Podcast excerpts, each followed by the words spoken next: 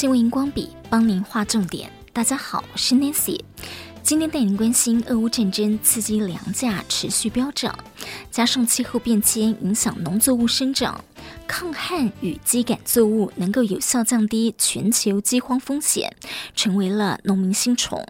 反对基改作物的消费者态度也软化了。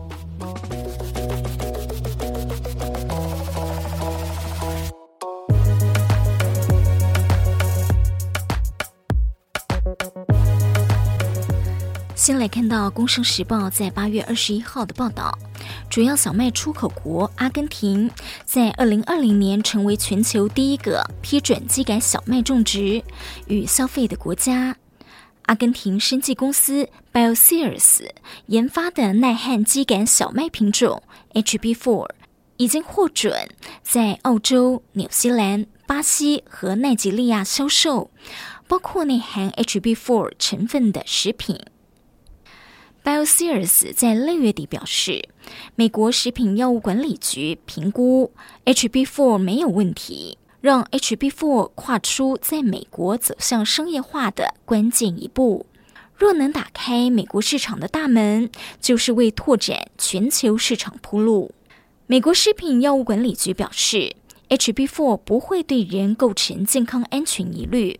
但仍必须得到美国农业部的批准，才能在美国境内种植。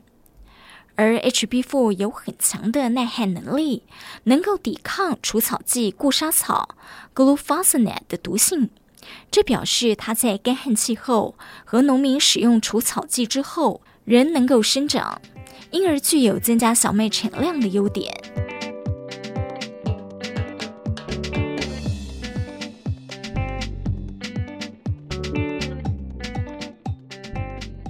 气候变迁使得抗旱抗热传统作物也成为粮食救星。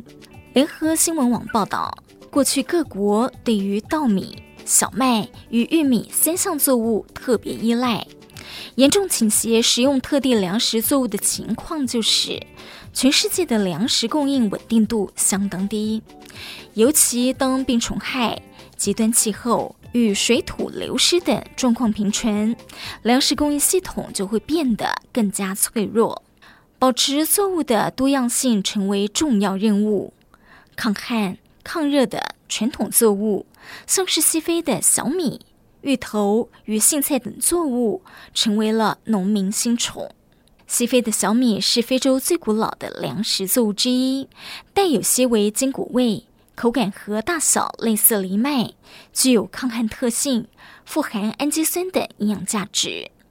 而台湾随处可见的芋头，因为适合生长在热带地区，相较于马铃薯等温带作物，更能应对热浪威胁。许多美国农民也尝试种植。另外，常常被视为野草的杏菜，其实从根、茎。叶子到种子都可以食用，更富含了氨基酸、维生素与抗氧化剂等营养成分。瓜地马拉、墨西哥与原住民为了适应气候危机，也正试着复苏种植。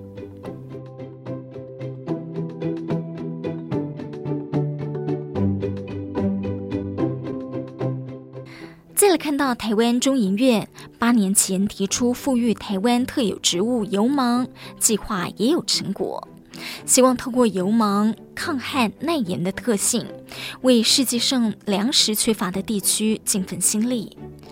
中央社报道，油芒外观与小麦类似，生长具野性，容易存活，早期是布农族的食物之一。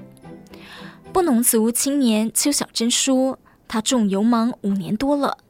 二零一九年十月，台东下了一场大雨，油芒田淹水三十公分，已经抽穗约六十公分高的油芒，在水里泡了四天。水退之后，油芒竟然没有死，倒伏的枝条则往上弯，继续成长，让他讶异：油芒不仅抗旱，还能熬过淹水。油芒适应环境的能力很强。